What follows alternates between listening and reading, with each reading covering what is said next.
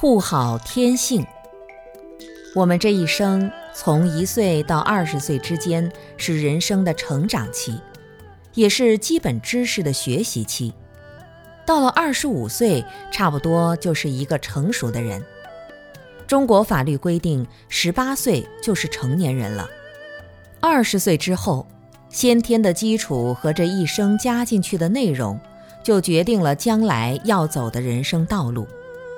所以，一个人如果没有遇到好的环境、好的善知识或者好的老师、好的家长，天性就会被抹杀掉。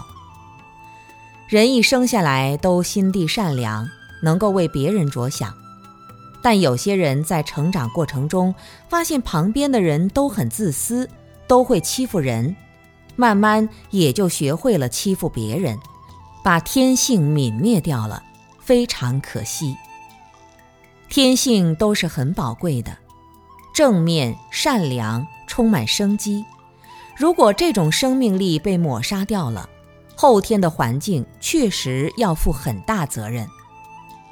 我们作为一个个体，或者有些人家里要教育孩子，要尽一份努力，最低的底线是不能把他们引导到坏的路上去。只要没有把他往坏的路上引，就没有愧对他们。比如说，有些人生活在农村，父母亲可能没有文化，如果没有条件上大学读书，就只能做一个农民，天天干活做事。父母虽然没能提供优良的教育，但要保证孩子没有变坏的底线。